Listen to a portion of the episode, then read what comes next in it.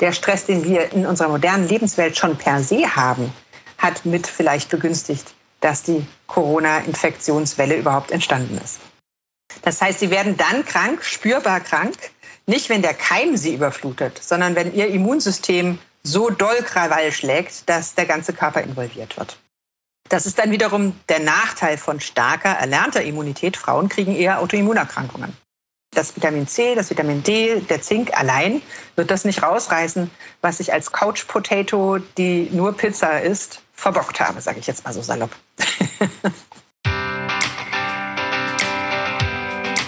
Hallo und herzlich willkommen bei Auf Herz und Nieren, dem Podcast für Gesundheit und ein gutes Körpergefühl.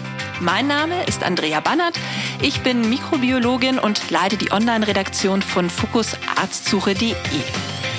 Bei der Moderation unterstützt mich heute meine Kollegin Janina Schrupp. Janina, schön, dass du dabei bist. Ja, ich freue mich auch, dabei zu sein. Ich bin Medizinredakteurin bei Fokus Gesundheit und wir beide sind Ursachenforscherinnen, wenn es darum geht, warum sich in bestimmten Situationen Herz, Kopf, Darm, Haut, Nieren und Co. mit seltsamen Reaktionen melden und wir wollen herausfinden, wie wir uns in unserem Körper immer noch ein bisschen wohler fühlen können. Ich weiß nicht, wie es dir geht, Andrea, aber ich zuck bei solchen Geräuschen mittlerweile innerlich ein bisschen zusammen. Ich glaube, da haben die Corona-Jahre ihre Spuren hinterlassen. Aber auch die hartnäckige Behauptung einer Freundin von mir, dass ihr Immunsystem besser wäre als meins. Auch haben du und ich beobachtet, dass wir oft während der Periode oder kurz danach krank werden. Und um solche Fragen und das Immunsystem im Allgemeinen dreht sich unsere heutige Folge. Wo im Körper ist dieses besagte System eigentlich? Woraus besteht es? Und kann man auf seine Abwehrkräfte tatsächlich Einfluss nehmen? Um das herauszufinden, haben wir uns heute Professor Eva Peters eingeladen. Sie leitet das Psychoneuroimmunologische Labor am Universitätsklinikum Gießen und bringt viele Fachbereiche an einen Tisch, wenn es um das Thema Immunsystem geht. Immunologie, Neuroendokrinologie, Dermatologie und Psychosomatik. Frau Peters, schön, dass wir uns heute unterhalten. Ja, hallo, ganz herzlichen Dank für die Einladung. Ich finde, das ist ein wunderbares Thema, das Sie da anschneiden und aufschlagen und bin schon sehr gespannt auf unser Gespräch. Ja, sehr schön. Wir freuen uns auch. Und dann frage ich Sie gleich mal, Frau Peters, wann waren Sie denn das letzte Mal krank? Das ist eine gute Frage. Vor wenigen Wochen habe ich eine schöne, kräftige Erkältung mit einer ordentlichen Bronchitis gehabt und ja, äh, glaube genau in der Welle, in der wir jetzt äh, viele Freunde, Verwandte, Kollegen antreffen, die äh, oder eben nicht antreffen, die mit einem Infekt zu Hause bleiben müssen. Mhm. Ja, da sprechen Sie schon was an. Also das RKI spricht von einem ungewöhnlich hohen Anstieg an akuten Atemwegserkrankungen. Bei uns entsteht da der Eindruck, dass das Immunsystem während Corona schwächer geworden ist. Kann das sein? Also fehlte es uns quasi an Training? Das kann man so äh, tatsächlich nicht sagen. Also wir haben in den Pandemiejahren ja viel weniger soziale Kontakte gehabt und wir haben viel häufiger öffentliche Räume aufsuchen dürfen, in denen andere Menschen auch eine Maske getragen haben. Mit anderen Worten sind einfach mit vielen von den Keimen, die so üblicherweise ein, zwei, dreimal im Jahr durchs Land rollen, einfach gar nicht in Berührung gekommen. Und man könnte sagen, da hat sich jetzt ein kleiner Stau entwickelt. Da klopfen jetzt also sozusagen ganz viele Keime gleichzeitig an die Türe, die wir sonst hintereinander weg durchgearbeitet hätten. Und äh, das sorgt natürlich dafür, dass wir jetzt auch nicht nur viele Gäste auf einmal empfangen dürfen, viele unliebsame Gäste auf einmal, sondern auch, dass wir öfters mal äh, gleichzeitig welche da haben, die sich nicht gut vertragen. Ähm, und das lässt natürlich Infekte auch kräftiger ablaufen. Sehr interessant, Frau Peters. Ich möchte als erstes auf das Immunsystem so etwas allgemeiner blicken selbst in meinem Biologiestudium blieb für mich das Immunsystem immer so ein bisschen kryptisch. Ich fand das kompliziert. Liegt vielleicht auch daran, dass man es nicht so schön klar verorten kann, wie jetzt die Haut, die man auch noch sieht, oder das Herz. Bevor wir darüber sprechen, was wir dem Immunsystem Gutes tun können, was uns natürlich alle brennend interessiert, wollen wir es jetzt mal genau unter die Lupe nehmen. Mich interessiert die Frage, wenn mich jemand anhustet und ansteckt mit den Viren, wo und wie reagiert denn dann mein Immunsystem? Viele denken vielleicht als erstes an die Abwehrzellen, die durch die Blutgefäße zirkulieren und Keime abtöten. Aber Frau Peters, es gibt ja noch eine Stufe davor, nämlich Barrieren und Schutzmechanismen, die Erreger erstmal durchdringen müssen, bis sie überhaupt im Körper ankommen. Können Sie uns mal erklären, was das denn für Barrieren sind? Mm.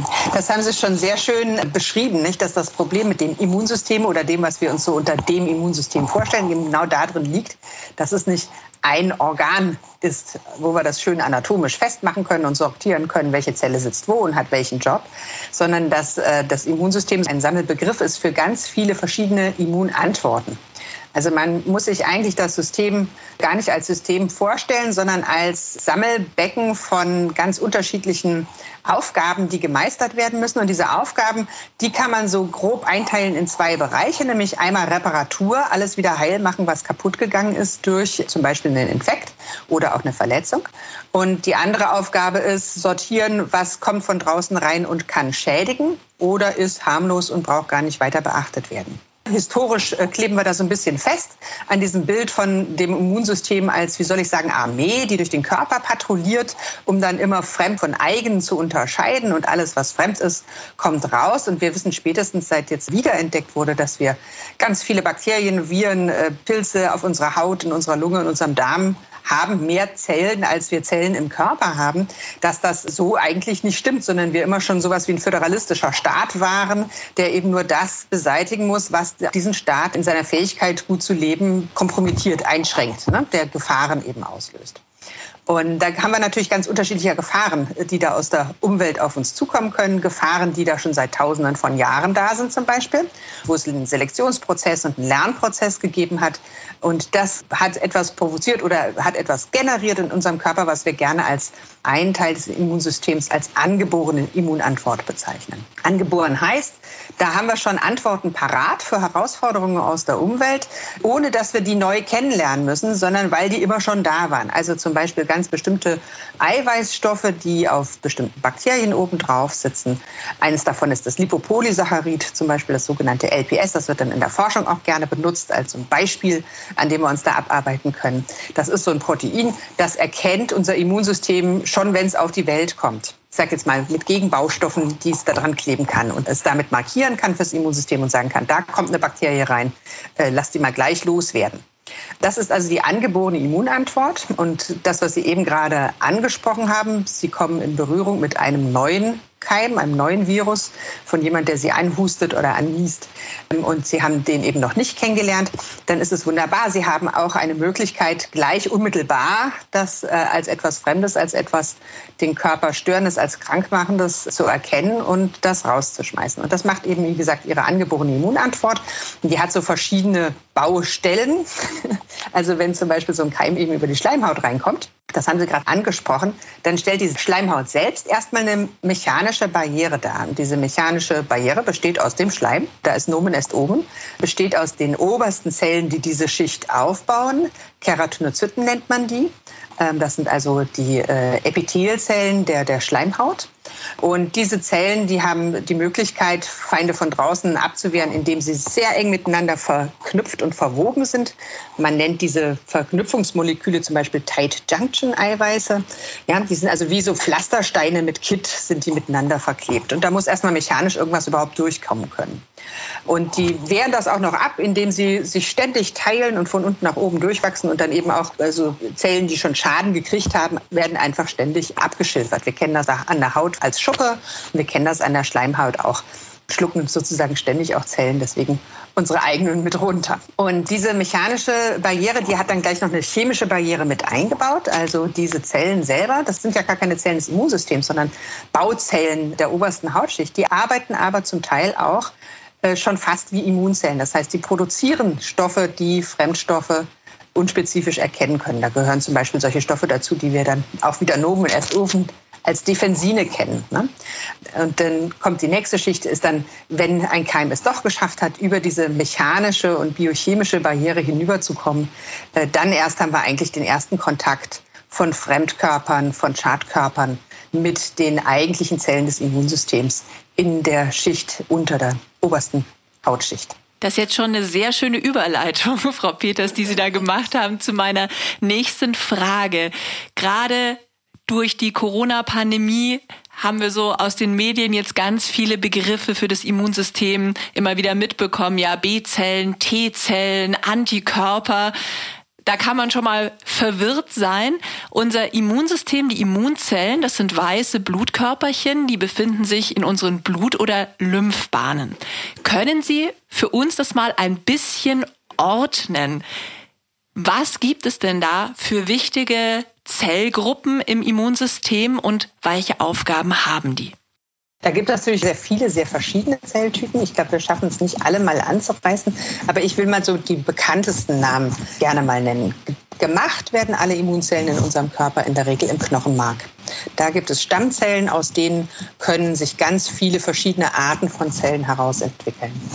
Und dann gibt es eben Zellen dieser angeborenen Immunantwort, die wir eben schon kurz angesprochen haben. Zu denen gehören die sogenannten Fresszellen des Immunsystems. Die gehen aus dem Knochenmark raus.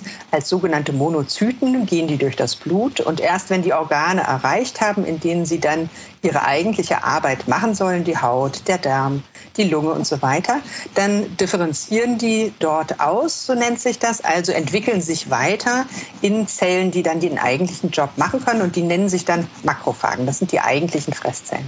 Und diese eigentlichen Fresszellen, die Makrophagen, die können eben Zellen erkennen, die auf bestimmte Art und Weise markiert sind, sich daneben benehmen, sage ich immer gerne, und markiert worden sind von anderen Zellen als Zellen, die aus der Reihe tanzen und fressen die im wahrsten Sinne des Wortes auf.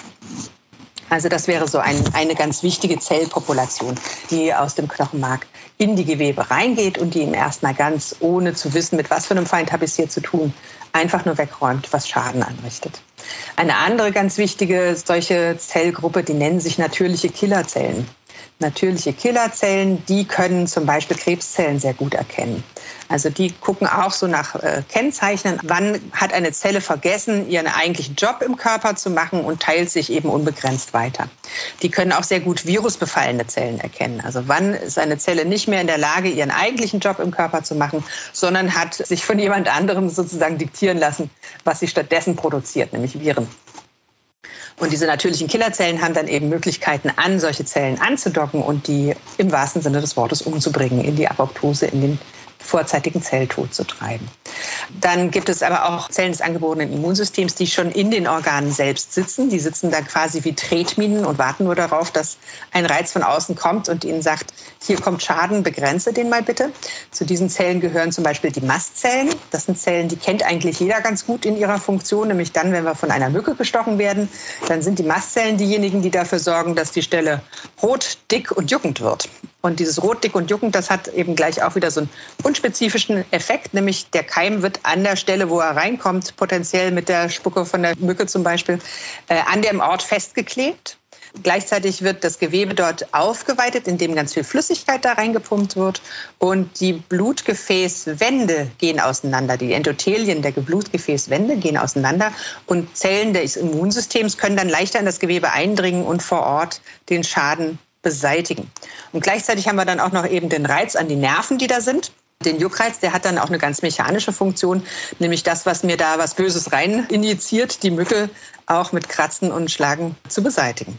So, jetzt haben wir drei wichtige Zellen der angeborenen Immunität. Jetzt können wir natürlich weitermachen mit der erlernten Immunität. Genau, Frau Peters, der Unterschied zwischen der angeborenen und der erlernten Immunantwort, das sind beides so Begriffe, die man vielleicht schon mal gehört hat, aber genau erklären können es vielleicht nicht alle. Ja, also das Schöne ist eben, dass unser Körper mehr Möglichkeiten noch antizipiert mit der erlernten Immunität. Das heißt, ähm, wir haben Mechanismen entwickelt, wie wir in der Lage sind, ganz neue Gefahrstoffe aus der Umwelt kennenzulernen, als solche zu erkennen auch und dann entsprechend auch ganz spezifisch auf dieses Problem zugeschnittene Beseitigungsmechanismen an den Start zu bringen. Und was da vielleicht jetzt auch gerade durch Covid-19, glaube ich, in allen Köpfen drin sind, das sind die sogenannten Antikörper.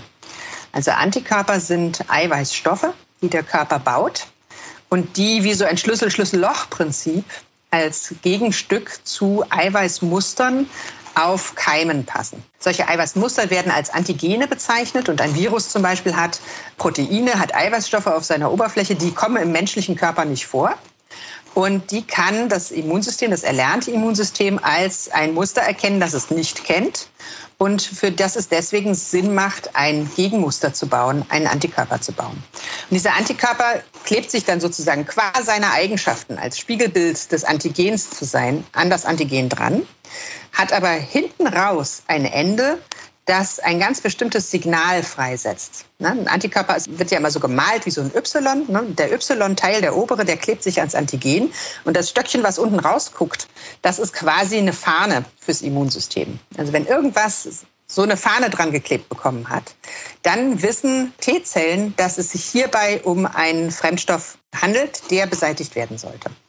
Ja, und das ist genau das. Da haben wir die Zellen, also die beiden wichtigsten Zellgruppen des erlernten Immunsystems am Start, die B-Zellen, die die Antikörper machen. Und die T-Zellen, die dann in der Lage sind, eine Zelle oder ein, ein Proteinkonglomerat, was so markiert ist, zu erkennen und zu sagen, das muss weg. Und zwar nur das. Und da gibt es jetzt gleich die Frage, ne, warum machen wir das denn nicht immer so? Wieso haben wir denn Makrophagen, die sowas unspezifisch machen? Wenn wir so ein tolles System am Start haben, das ganz ordentlich und genau, chirurgisch, präzise nur befallene Zellen beseitigen kann. Das ist ganz simpel. Bis ich so einen Antikörper gebaut habe, brauche ich ziemlich viel Zeit. Es sind wenigstens 24 Stunden, bis ich so einen Antikörper gebaut habe. Da geht auch eine ganze Menge Energie rein in so einen Antikörper, den ich baue. Und wenn ich am Ende, ne, die Impffrage, die klassische, wieso habe ich denn dann nicht, wenn ich einmal Kontakt mit was hatte, nie wieder ein Problem damit? Wenn ich alle diese Antikörper, die ich möglicherweise mal gebraucht habe in meinem Leben, ständig in ausreichender Menge, um Antigene zu erkennen und zu beseitigen, die da kommen könnten, in meinem Blut hätte, dann hätte ich gar kein fließendes Blut mehr. Dann hätte ich nur noch so eine visköse Masse, die aus bisschen Flüssigkeit mit Antikörpern besteht. Da wäre gar nicht mehr Platz für den Sauerstofftransport durch Erythrozyten und so weiter und so fort da drin. Das heißt, der Körper versucht auch immer so ein bisschen ökonomisch hin und her zu schalten, wann brauche ich denn wahrscheinlich was? Und das, was ich nicht brauche, packe ich sozusagen in die Vorratskammer oder in die Bibliothek und rufe es erst wieder ab, wenn wenn ich es brauche. Sehr schön, Frau Peters. Ich glaube, wir haben da jetzt schon mal einiges geordnet und auch die B- und die T-Zellen, die wir so oft jetzt auch, glaube ich, in den Medien immer wieder mal gehört haben, mal näher erklärt. Das, was Sie jetzt beschrieben haben, ist ja ein regulärer Ablauf, der rund um die Uhr stattfindet. Also unser Immunsystem arbeitet, schützt uns vor Eindringlingen von außen und meistens merken wir ja gar nichts davon. Die Frage ist, ab wann wird man denn spürbar krank und was passiert da? Ja, spürbar krank wird man dann, wenn sogenannte Zytokine freigesetzt werden im Körper in ausreichender Menge, damit die im Gehirn ankommen und das machen, was eben dann Krankheitsverhalten auch erzeugt. Zytokine, das sind die Informationsbotenstoffe, mit denen die Immunzellen miteinander kommunizieren. Das sind auch wieder Proteine meistens, die die Immunzellen, wenn sie einen Reiz bekommen haben, einen Schaden gesehen haben, gegen den sie aktiv werden wollen, den die Immunzellen dann äh, machen um anderen Immunzellen zu sagen, hallo, ich habe hier diesen Job für uns gefunden, ich brauche jetzt hier mal ein paar Kollegen, um diese Baustelle ordentlich zu bearbeiten. Und wenn wir also jetzt mal wieder bei den angeborenen Immunzellen bleiben, wenn also so eine Makrophage zum Beispiel aktiviert wird, dann setzt sie zum Beispiel ein Zytokin frei, das heißt Interleukin 6. Dieses Interleukin 6, wenn das in einer großen Menge freigesetzt wird, dann geht das über den Blutkreislauf auch zum Gehirn und aktiviert dort zum Beispiel die Fieberreaktion. Das heißt, immer dann, wenn der Körper merkt, dass ein Schaden in einer bestimmten Größe auch da ist, dass es nicht mehr reicht, allein die Zellen dahin zu schicken, sondern man so ein paar, ich sage jetzt mal, ein paar gröbere Schusswaffen an den Start bringen müsste, dann wird eine systemische Reaktion ausgelöst. Und das ist das, was wir eigentlich fühlen. Ne? Und dann hat ja das Fieber und das, was wir dann an Krankheitsverhalten produzieren, also keine Lust mehr aufzustehen, uns zurückziehen wollen, nichts essen, nichts trinken und so weiter und so fort, das hat ja dann wieder eine auch größere Funktion. Was ich nämlich in dem Moment mache, ist, ich spare Energie, die kann ich in meine Immunantwort setzen, weil ich nicht mehr durch die Gegend laufe. Ich schütze aber auch meine Mitmenschen vor mir, dem Anstecker, weil ich mich nämlich nicht mehr mit anderen Leuten zusammenbringe, denen ich den Keim weitergeben könnte mit dem Fieber, das hat viele Funktionen. Unter anderem ganz einfach wird es zu ungemütlich für viele Keime bei einer höheren Temperatur. Die sind darauf spezialisiert, eben Menschen mit 37 Grad Körpertemperatur zu infizieren. Bei 40 kommen viele Proteine schon an die Grenze der Funktionsfähigkeit. Das ist also so ein ganz chemischer oder ganz physikalischer Vorgang der Keimbekämpfung.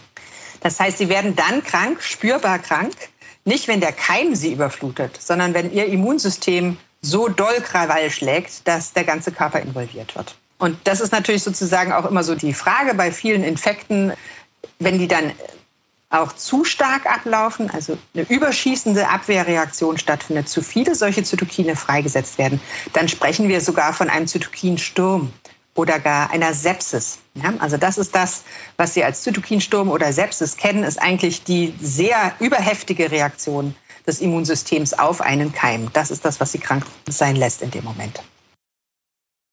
Ja, das ist jetzt total spannend, mal zu lernen, warum ich eigentlich diese quälenden Symptome habe, wenn ich krank werde und dass die wirklich einen Zweck haben. Ich würde gerne nochmal zurückkommen auf die erlernte Immunabwehr.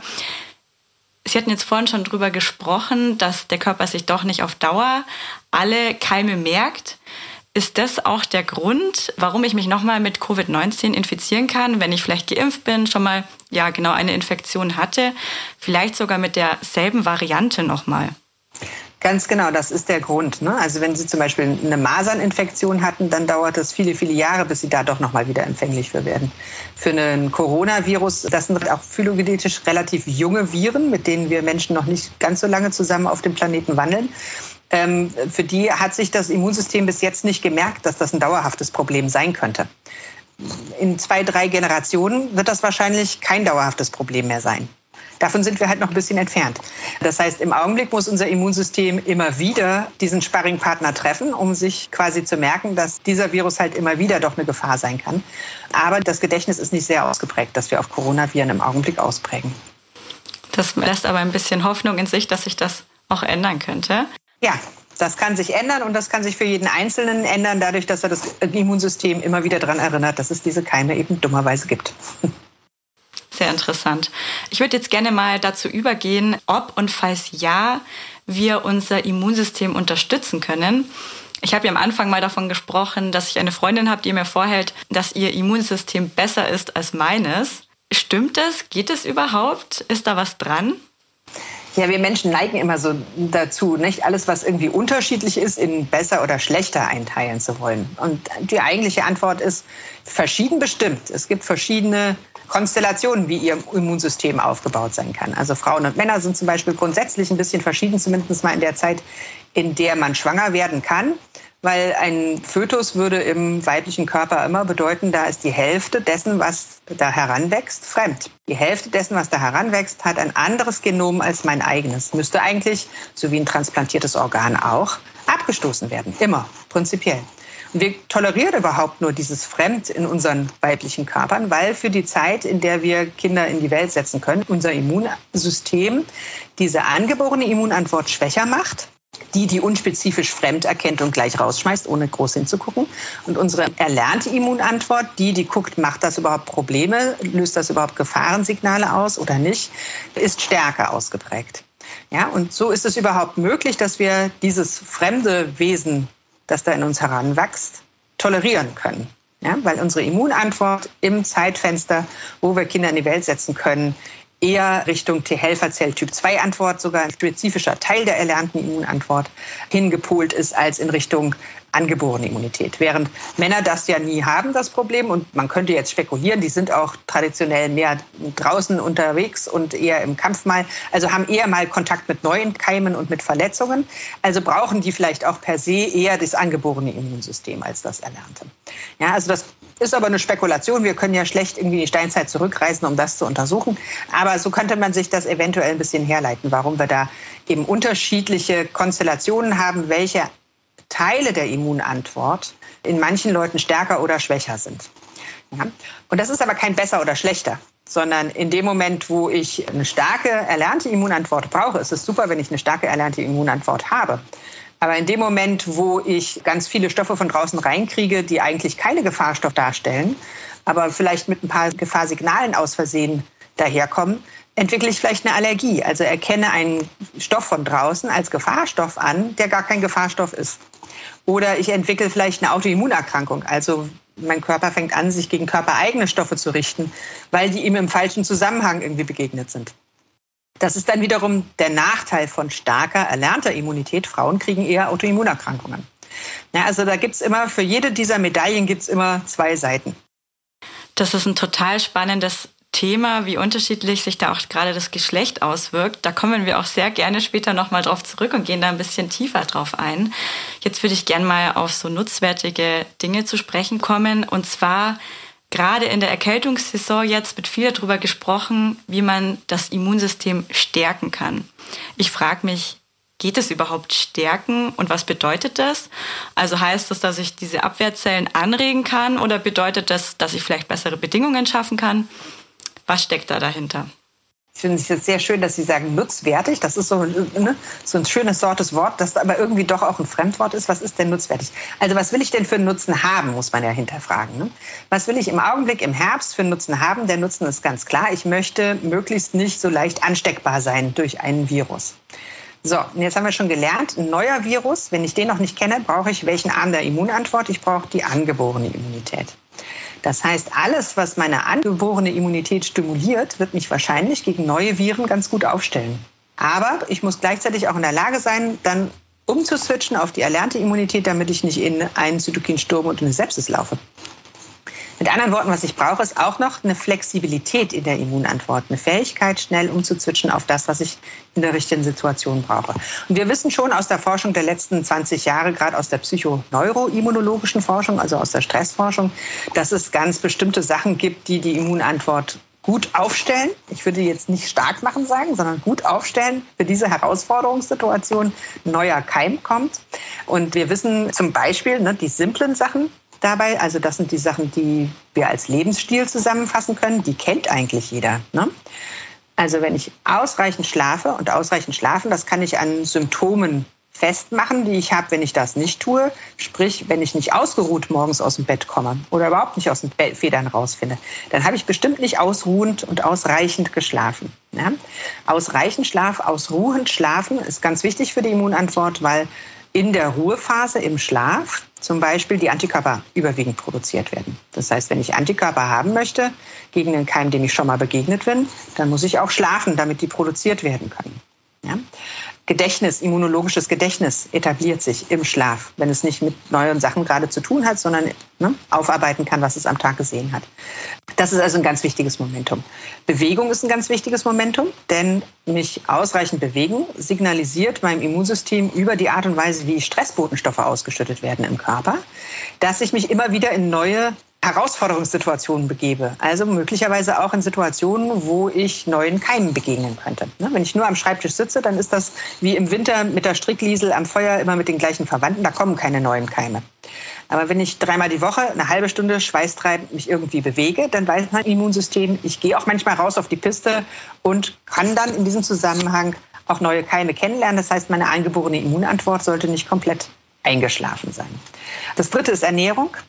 Ähm, mit der Ernährung setze ich auch Signale, die mein Immunsystem interpretieren kann, wenn Sie so wollen. Also zum Beispiel ne, ist ja früher sehr viel selbstverständlicher gewesen als jetzt. Jetzt müssen wir uns das feste vornehmen, dass wir es tun. Aber im Sommer gab es die grünen Sachen. Im Sommer gab es die Äpfel. Im Sommer gab es das Obst.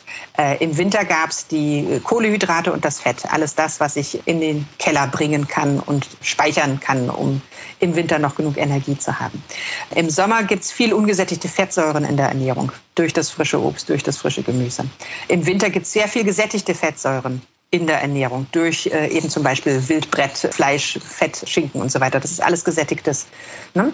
Und entsprechend ist unser Immunsystem über Jahrtausende darauf gepolt, diese Informationen aus dem Lebensstil auch zu nehmen, um zu sagen, ah, ich brauche jetzt ein Winterimmunsystem, eher erlernte Immunität als angeborene. Oder ich brauche ein Sommerimmunsystem, weil ich rausgehe und neuen Keimen begegne. Ähm, das ist sozusagen alles in Einklang gebracht. Und die Umwelt, in der wir jetzt aber leben, der Lebensstil, in dem wir jetzt leben, der unterscheidet sich ja seit den 50er Jahren zum Teil krass von diesen Dingen, für die wir eigentlich über Jahrtausende hinweg gebaut worden sind. Ähm, wow, das ist ja Wahnsinn, was da alles dahinter steckt. Gerade beim Thema Ernährung bin ich jetzt gerade hängen geblieben. Bedeutet das dann, dass ich im Sommer eher einen Sommerspeiseplan haben soll und im Winter eher einen Winterspeiseplan, um mein Immunsystem zu unterstützen sozusagen? Ganz genau. Also deswegen sind diese simplen Ratschläge, regionale Kost, saisonale Kost, absolut sinnvoll. Ne? Weil wir dafür auf eine Welt, die sich so ständig zyklisch verändert, eingestimmt sind. Und das macht also totalen Sinn, sich da entsprechend auch ein bisschen rückzubesinnen auf das, was über viele Jahrhunderte der Standard war. Da muss ich mal nachgucken, was man früher so gegessen hat. Bei neueren Sachen sind ja heute die Nahrungsergänzungsmittel immer im Munde. Da würde mich interessieren, was halten Sie davon, zum Beispiel Vitamin C und D-Präparaten? Hm. Ja, das ist so ein bisschen so wie, ähm, wer gärtnert, kann das vielleicht nachvollziehen, was ich jetzt sage. Wenn Sie einen schönen Garten haben und Sie wollen, dass da immer Kürbisse schön wachsen, Kürbisse brauchen unheimlich viel Energie auf dem Boden. Und wenn Sie da jedes Jahr neu äh, Dünger reinmachen, der zwei, drei, vier Stoffe enthält, die dafür sorgen, dass die Kürbisse gut wachsen. Aber Sie werden irgendwann merken, dass Ihre Humusschicht zusammengeschrumpft ist auf eine ganz, ganz dünne Schicht und eigentlich sind gar keine Nährstoffe mehr drin und der Kürbis wird wässrig, auch wenn er immer noch wächst. Also jede Tomate aus dem Supermarkt ist im Prinzip eine, die ja nur in Nährlösung, nicht mehr in ordentlichem Boden wächst.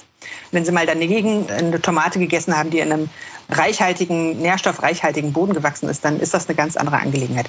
Und wir sind natürlich jetzt spätestens seit der Entdeckung der Antibiotika in der Medizin sehr darauf gepolt, zu erwarten, dass eine Krankheit, in dem Fall eine Bakterie, die einen Infekt auslöst, eine, also ein Krankheitsauslöser, eine Krankheit macht, sagen wir mal eine Hautentzündung und äh, wie ein Erisipel und dass ich dann ein Medikament habe, ein Antibiotikum, das ich geben kann und dann ist das eine Lösung für diese Krankheit und die Krankheit ist weg. Und da sind wir unheimlich drauf konditioniert. Und diese Idee jetzt mit Nahrungsergänzungsmitteln sowie diesem nährstoffentzogenen Boden die einzelnen Botenstoffe wieder zuzuführen oder die einzelnen Nährstoffe wieder zuzuführen, die diese ganze Signalkomplexität von Sommer- versus Winterernährung, von Bewegung versus Nichtbewegung, von ausreichend Schlaf versus nicht ausreichend Schlaf, die das ersetzt mit drei Stoffen, das ist eine Fantasie, die kann ich gut nachvollziehen, aber das funktioniert nicht. Ja? Es ist richtig, dass Vitamin C bestimmte antioxidative Eigenschaften hat und so weiter und so fort. Aber es gibt auch sehr klar Hinweise darauf, dass sie zum Beispiel nur durch eine Anreicherung der Ernährung mit Antioxidativa keineswegs das Allheilmittel gefunden haben und ewige Jugend äh, damit pachten können, sondern dass sie damit zum Beispiel auch Krebsentwicklung fördern können. Also die Studien, die das versucht haben, sind auch wieder abgebrochen worden.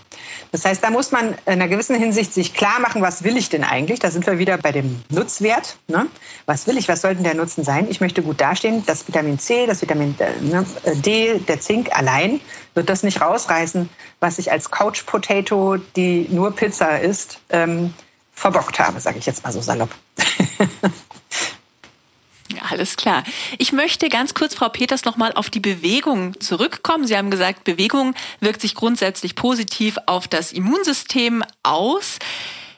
Ich bin bei meinen Recherchen auf das sogenannte Open Window Phänomen gestoßen, fand es sehr, sehr spannend, ähm, dass Wissenschaftler herausgefunden haben, Marathonläufer zum Beispiel, während des Laufes vermehren sich die Abwehrzellen im Blut. Das ist das, was Sie, glaube ich, auch schon angesprochen hatten. Aber, und das finde ich interessant, in der Entspannungsphase danach sinkt die Zahl der Immunzellen erstmal rasant ab. Komme ich natürlich sofort auf die Idee, oh, ungünstiges Zeitfenster, da könnten Erreger ja die Gunst der Stunde sozusagen nutzen.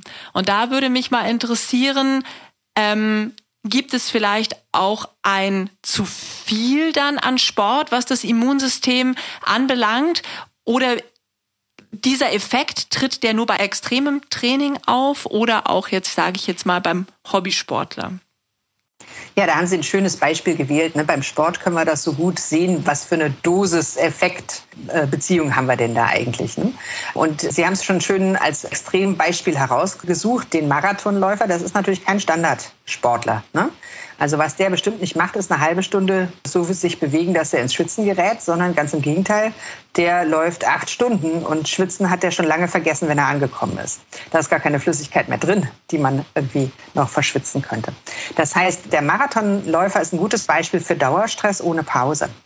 Was Sie in so einer Situation haben, ist permanente Ausschüttung von Cortisol, permanente Ausschüttung von Adrenalin, Noradrenalin, von vielen anderen Botenstoffen, die dafür sorgen, dass ihr Immunsystem synchron damit in Dauerhabachtstellung geht und anschließend auch in eine Erschöpfung absinkt. Ne? Auf so einen Dauerreiz gibt es hinterher überhaupt kein Cortison mehr. Und Sie haben vollkommen recht, das ist genau das Fenster, in dem Sie krank werden. Das kennt eigentlich jeder von sich. Sie kennen das, wenn Sie in Urlaub fahren und plötzlich den Schnupfen kriegen. Oder wenn Sie eine wichtige Lernphase hinter sich gelegt haben für ein Examen und dann komischerweise das Examen gerade noch hinkriegen und danach geht der Schnupfen so richtig los. Da könnte man sagen, ne, in diesem Zeitfenster ist das Immunsystem blind gewesen für neue Keime. Die Viren konnten sich ansammeln im Körper und erst wenn die Erschöpfung dann eintritt, wird durch die Antwort der Immunzellen auf die Eindringlinge klar, dass da längst eine Überflutung stattgefunden hat. Ja, auf das Thema Stress im Allgemeinen kommen wir auch gleich nochmal zu sprechen. Ich würde mich jetzt noch persönlich dafür interessieren. Ich habe nämlich im Winter oft mit trockenen Schleimhäuten zu kämpfen wegen der Heizungsluft. Frau Peters, Sie haben ja vorhin schon darüber gesprochen, ja, wie die Haut die erste Barriere in der Abwehr im Prinzip ist. Bin ich also infektanfälliger, wenn ich trockene Schleimhäute habe? Absolut, weil sie schon am mechanisch der Haut gar nicht erlauben, gut aufgestellt zu sein und die Keime, die da auf die Haut draufkommen, auf die Schleimhaut draufkommen, gleich wegzuwaschen sozusagen. Und das ist eins unserer Luxusprobleme der zivilisierten Welt. Wir können dafür sorgen, dass wir im Winter nicht frieren müssen, dauerhaft. Aber das sorgt eben dafür auch, dass die Raumluft in der Regel viel trockener ist, als unsere Schleimhäute das brauchen. Und da gibt es ganz simple Möglichkeiten, damit umzugehen, nämlich dafür zu sorgen, dass sie immer Zimmerpflanzen im Raum haben, immer eine Wasserschüssel auf der Heizung stehen haben, vielleicht auch so einen kleinen Zimmerbrunnen haben mit einem Ultraschallvernebler. Ähm, also man kann der Raumluft ja ziemlich auf die Beine helfen ähm, hinsichtlich der Feuchtigkeit. Man kann natürlich auch Sachen lutschen, ganz simpel, Salzpastillen zum Beispiel oder ähm, verschiedenste Bonbons. Das hilft der Barriere enorm.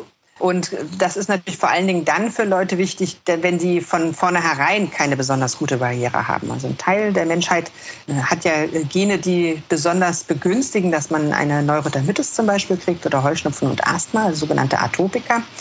Und das sind Menschen, die von vornherein keine ganz so gut funktionierende Barriere haben und die damit auch sehr viel schneller Probleme kriegen ne, als andere Menschen. Und die da besonders darauf achten müssen, dass sie eben nach Möglichkeit in Räumen leben, die gut befeuchtet sind. Wenn wir gerade schon beim Thema Schleimhaut sind, würde ich nochmal auf die Mundschleimhaut im Speziellen gucken und zwar auf einen überraschenden Zusammenhang der Mundhygiene. Was können Sie dazu sagen? Wie kann man mit der Mundhygiene aufs Immunsystem einzahlen? Da müssen Sie eigentlich meine Kollegin äh, Frau Deinzer aus Gießen vor allen Dingen fragen, denn die macht nichts anderes als über Mundhygiene forschen. Aber was da sehr eindeutig ist inzwischen, ist, dass das so ein bisschen ein Symptom, eine Spitze des Eisbergs ist, die uns anzeigt, dass eine schlechte Barriere schon dafür gesorgt hat, dass Keime reinkommen können. Immer wenn ich Zahnfleischbluten habe, ist ne, mein Zahnfleisch definitiv nicht in einer guten Barrieresituation und wahrscheinlich von Keimen besiedelt. Und dadurch auch eine Entzündung im Zahnfleisch sorgt dafür, dass da viel Durchblutung da ist, dass da viel Immunzellen da sind, dann wird es beim Zähneputzen auch schneller verletzt und blutet. Ähm, das heißt, das ist so ein bisschen ein erstes Symptom dafür, dass wir auf unsere Barrieren nicht gut aufgepasst haben. Immer dann, wenn das Zahnfleisch blutet, immer dann, wenn wir Zahnfleischentzündungen haben, dann können wir eigentlich davon ausgehen, dass irgendwo anders im Körper auch Entzündungen stattfinden und irgendwo anders im Körper auch Bakterien und Viren leichteres Spiel haben. Ähm, und das sollte man also deswegen auch grundlegend ernst nehmen, nicht nur für die Mundschleimhaut. Und da gibt es natürlich dann noch ein paar mehr Dinge, außer für schöne feuchte Raumluft zu sorgen. Also zum Beispiel in der Ernährung für Stoffe sorgen, die die Barriere stabilisieren können. Das sind die mehrfach ungesättigten Fettsäuren in der Ernährung zum Beispiel. Frau Peters, wir haben schon angesprochen, das Thema Stress interessiert uns auch noch im Zusammenhang mit dem Immunsystem. Das ist ja etwas, wofür Sie sich auch in Ihren Arbeiten und Forschungen interessieren. Aus meiner eigenen Erfahrung kann ich sagen, ich beobachte das ganz deutlich. Wenn ich total gestresst bin und es ist das Winterhalbjahr und eh schon nicht weiß, wie ich alles bewerkstelligen soll, dann werde ich in meiner Empfindung dann immer zu allem Überfluss auch noch krank. Ist das ein wissenschaftlich nachgewiesener Mechanismus, dass Stress per se schlecht für die Abwehr ist? Oder bilde ich es mir ein? Mhm. Das ähm, ist eine ganz wichtige Frage im Augenblick, denn Stress wird ja gerne dann als Schuldiger identifiziert für egal was. Und Sie haben es aber auch gerade schon schön äh, zusammengefasst. Ne? Das ist im Winter, wenn Sie sowieso schon andere Sachen zu tun haben und, und, und. Also da kommen eigentlich immer mehrere Sachen zusammen. Und da sieht man schon, das ist nicht einfach Stress, sondern das ist der Dauerstress. Der Dauerstress hat tatsächlich sehr negative Folgen für die Immunantwort weil der Dauerstress genau an dieser Schaltersituation, Wechsel von angeborener Immunantwort zu erlernter Immunantwort, genau dann, wenn ich es brauche, drehe. Dauerstress sorgt dafür, dass die angeborene Immunität quasi schläft und die erlernte Immunität erstmal im Übermaß da ist und wenn der Dauerstress gar nicht mehr aufhört, wie bei unserem Marathonläufer, sogar komplett einknickt. Ne? Dann in diesem Extremfall können wir sogar in eine allgemeine Immunsuppression rutschen, wo gar keine Immunantwort mehr ordentlich funktioniert. Und das ist genau der Punkt, ne? dass der Dauerstress ist im Prinzip der Winter der Immunantwort und das ist genau das, wo wir eben auch dann an solchen Symptomen wie Zahnfleischbluten oder dem Infekt ablesen können, okay, jetzt muss ich dafür sorgen, dass wieder ein bisschen Flexibilität in meine Immunantwort reinkommt und auch in meine Stressantwort. Jetzt muss ich dafür sorgen, dass ich genug schlafe, ordentlich esse und so weiter, diese einfachen Sachen, aber auch gucken, wo sind Quellen für Dauerstress in meinem Leben. Und diese Quellen für Dauerstress, das kann so eine Prüfung sein, aber das können auch ganz oft innerpsychische und interpsychische Konflikte sein, um es mal so mit so einem komplizierten Wort irgendwie zu sagen. Also wenn ich zum Beispiel mit meinem Partner einen Dauerkonflikt habe, ja, dann wird das schwierig, einen ordentlichen Schlaf herzustellen, der mich erholt. Ja? Oder wenn ich mit meinem Chef einen Dauerkonflikt habe äh, oder einfach nur nie gelobt werde, dann wird das schwierig, in irgendeiner Form auch Gegengewichte zum Dauerstress im Leben zu haben. Ja? Und das sind dann so die etwas komplizierteren oder die größeren Stressoren, wo wir eben nicht mehr nur mit Lebensstiloptimierung und guter Ernährung äh, und so weiter und so fort weiterkommen, sondern wo wir gucken müssen, wie können wir diese Dauerstressoren wieder in was überführen, wo wir manchmal Stress haben, der Spaß macht und zwischendurch ausreichend Ruhe. Und da brauchen wir manchmal die Psychotherapie. Was ich sehr interessant finde, Frau Peters, Sie haben 2021 in einem Artikel beschrieben, dass psychischer Stress das Infektionsgeschehen in der Corona-Pandemie beeinflusst haben könnte. Ich nehme mal an, es geht um die ganzen Umstände, es sind natürlich Ängste entstanden durch die Maßnahmen, Lockdown-Maßnahmen. Ich habe selber die Einsamkeit sehr stark äh, gespürt in meinem Single-Haushalt, als ich dann irgendwie gar niemanden mehr treffen durfte, kann sehr gut nachvollziehen, dass das einen psychischen Stress erzeugt. Wie stark könnte denn dieser Effekt gewesen sein des psychischen Stresses auf das Infektionsgeschehen? Also da muss man natürlich gucken, dass es gleichzeitig ja zwei Sachen sich überlagert haben. Ne? Also zum einen hat man natürlich Infektionsgeschehen, die Gefahren äh, reduziert dadurch, dass man Leute nicht getroffen hat und damit auch Keime nicht getroffen hat. Und zum anderen ähm, ist sicherlich erhöhte Vulnerabilität gerade in den Wintermonaten entstanden, dadurch, dass man sich auch weniger bewegt hat, kein Licht, keine Bewegung und so weiter. Also auch einen ungesünderen Lebensstil gelebt hat. Nicht nur einen einsameren und psychisch belasteteren Lebensstil. Also da wird sicherlich einiges an Interaktion da gewesen sein, auch für die Patienten, die dann intensivmedizinisch betreut wurden, wo die Verwandten nicht die Hand halten konnten, wo man nur noch maskierte Gesichter gesehen hat statt tatsächlichen menschlichen Kontakt. Das hat sicherlich auch nicht unbedingt zu positiven Verläufen beigetragen. Ja. Aber was wir in jedem Fall mit Sicherheit wissen, ist, dass vor allen Dingen bei der Voraussetzung für einen Infekt der Stress eine große Rolle spielt. Das wissen wir eigentlich schon seit dem letzten Jahrhundert. Die allerersten psychoneuroimmunologischen Forschungsarbeiten, die haben sich nämlich tatsächlich die Empfänglichkeit für Virusinfektionen, für Atemwegsvirusinfektionen und Stress als allererstes angeguckt. Man hat als allererstes im Tierexperiment gesehen, dass wenn man Mäusen oder Ratten ziemlich fetten Stress zumutet, also jeden Tag sie in ein Röhrchen einsperrt und noch Lärm dazu für mehrere Tage, dass die dann viel schneller und heftiger Virusinfektionen ausgeprägt haben.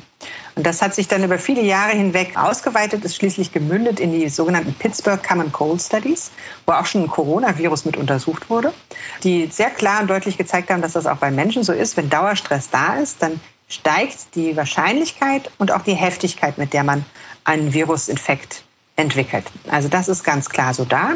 Das wäre also eigentlich nicht sozusagen der Stress, der durch die Pandemie ausgelöst wurde, sondern der Stress, den wir in unserer modernen Lebenswelt schon per se haben, hat mit vielleicht begünstigt, dass die Corona-Infektionswelle überhaupt entstanden ist.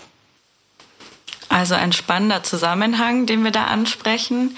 Corona ist natürlich einer der großen Stressoren gewesen. Sie hatten vorhin über die großen Stressoren gesprochen, die unser Leben beeinflussen und wo wir uns dann auch irgendwann Hilfe suchen sollten, wenn wir die nicht bewältigen können. Mich würde jetzt noch niedrigschwelliger interessieren, was Ihr bester Tipp so für den Alltag ist, wenn es mir schon noch ganz gut geht. Wie kann ich mich da aufstellen im Hinblick auf Stress, um mein Immunsystem ja ein bisschen zu unterstützen? Also wie gesagt, wenn Sie jetzt bei mir in der Sprechstunde wären, dann würde ich mir rundherum alles einmal anschauen und auf jeden dieser Büsche draufklopfen. Wie ist es mit dem Schlaf? Wie ist es mit dem Essen? Wie ist es mit den Konflikten? Und dann guckt man, ne, wo ist eigentlich mein größter Dauerbrenner? Bei dem sollte ich vielleicht in jedem Fall ankommen mit meinen Verbesserungen. Erholsamen Schlaf, gute Ernährung, ausreichend Bewegung, die Dauerbrenner abstellen. Das wäre mein Tipp für den Alltag und das ist von Mensch zu Mensch ganz verschieden. Ne? Da muss jeder selber einmal schauen, wo sind eigentlich meine Probleme, wo sind eigentlich meine Themen, wo sind eigentlich die Dinge, die mich erschöpfen. Man kann das immer ganz gut an den Symptomen festmachen. Wenn ich nicht ausgeruht und konzentriert bei den Sachen dabei bin und mich an denen freue, an denen ich mich normalerweise freue, dann muss ich hinterfragen, warum ist das so und nicht den Kopf in den Sand stecken. Ich würde jetzt wieder übergehen zu einem Thema, das hatten wir von, schon angesprochen. Ich habe versprochen, es kommt nochmal, und zwar der Einfluss des Geschlechts. Da hatten Sie schon gesagt, ja, das weibliche Immunsystem ist ein bisschen aktiver und deswegen neigen Frauen auch eher zu Autoimmunerkrankungen. Für mich klang das jetzt so, dass das männliche per se nicht ganz so aktiv ist und dadurch auch anfälliger für Infekte und vielleicht für schwerere Krankheitsverläufe. Könnte das ein Grund sein, warum mehr Männer als Frauen mit Covid-19 auf der Intensivstation landen? Mhm, das ist eigentlich keine Frage von mehr oder weniger aktiv, sondern eben von welche Immunantwort wird von Männern und von Frauen eher ausgeprägt. Also die Männer machen, wie gesagt, eher eine starke angeborene Immunantwort. Das heißt, die laufen auch viel eher in einen Zytokinsturm rein weil der Switch zur erlernten Immunität nicht rechtzeitig kommt, bevor so viele Zytokine produziert werden, dass Fieber und Co. eben ganz, ganz hochlaufen. Während die Frauen sowieso schon ein bisschen stärker auf der erlernten Immunitätsantwort sind. Und das spielt sich jetzt vielleicht bei Long-Covid dann auch aus, denn die haben dann eben eine höhere Viruslast, bevor die überhaupt in die Antwort gehen gehen dann aber eben schneller, spezifisch präzise um äh, mit dem Infekt, können aber hinten raus vielleicht nicht ganz so gut fertig aufräumen, also alles rausschmeißen. Also das ist keine Frage von aktiver oder weniger aktiv, sondern eigentlich ne, ähm, kann ein neuer Keim äh, gut abgewehrt werden, kann ein Keim auf lange Sicht gut rausgeräumt werden, ohne Schaden anzurichten. Da sind Frauen und Männer anders aufgestellt und das ist, wie wir gesehen haben, für die Männer ungünstig am Anfang des Infektes und für die Frauen ungünstig am Ende des Infektes. Gucken wir uns das mal ganz genau an, also dass da eben diese verschiedenen Immunantworten reagieren, sage ich mal. Warum ist das so? Kann man da vielleicht genetische Unterschiede oder hormonelle Unterschiede für verantwortlich machen? Ähm, da werde ich immer ganz feministisch, wenn ich diese Frage nach den Hormonen höre, weil, na klar, das ist immer so einfach. Die Frauen haben bestimmte Hormone, das muss den Unterschied ausmachen. Und ja, das gehört zu den vielen Signalen, die das Immunsystem zur Kenntnis nimmt, äh, hinsichtlich der Frage, was brauche ich denn heute für eine Immunantwort. Aber das ist bei weitem nicht der einzige Unterschied zwischen Männern und Frauen. Wenn wir uns zum Beispiel mal simpel überlegen, in was für Positionen Frauen und Männer in der Regel leben, dann sehen wir bei den Frauen oft viel mehr Dauerbelastung durch Doppelbelastung in Familie und Beruf und dann oft im Beruf aber nicht ganz so viel, sage ich jetzt mal, rewarding positions, die da erreicht werden, während wir bei den Männern viel dann doch auch häufig Berufe sehen, die sehr viel mit akuten Stressoren zu tun haben, mit ständig in Kampfposition gebracht werden. Also da gibt es auch gewisse Unterschiede, die eher soziologischer Natur sind, die dann wiederum ja aber auch eine Folge für die Immunantwort haben, dadurch, dass die Immunantwort eben an bestimmte Stressreaktionsmuster gebunden ist.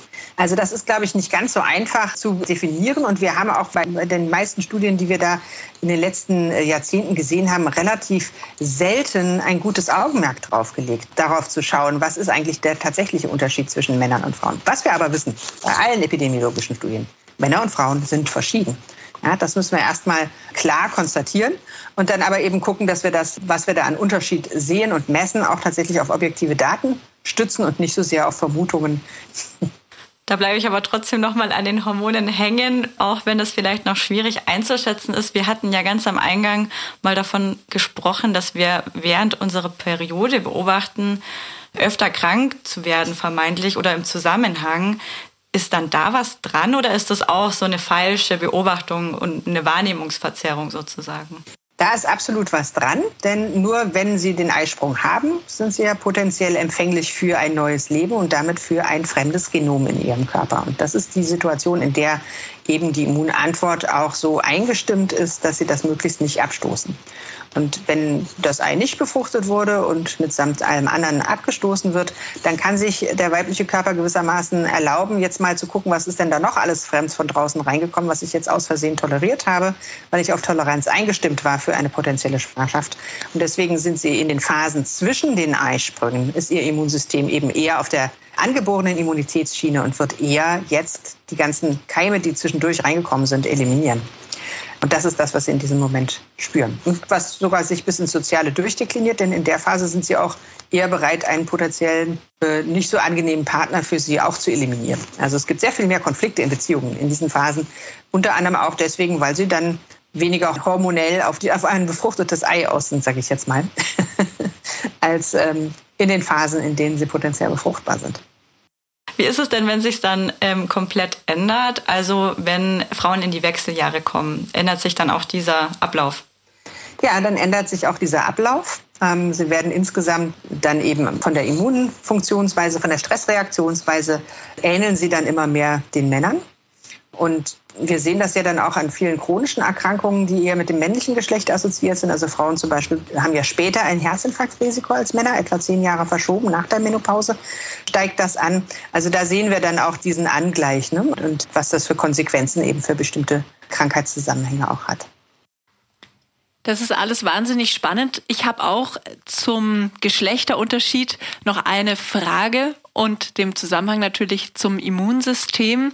Es gibt Überlegungen, Impfschemata an das Geschlecht anzupassen oder Impfempfehlungen.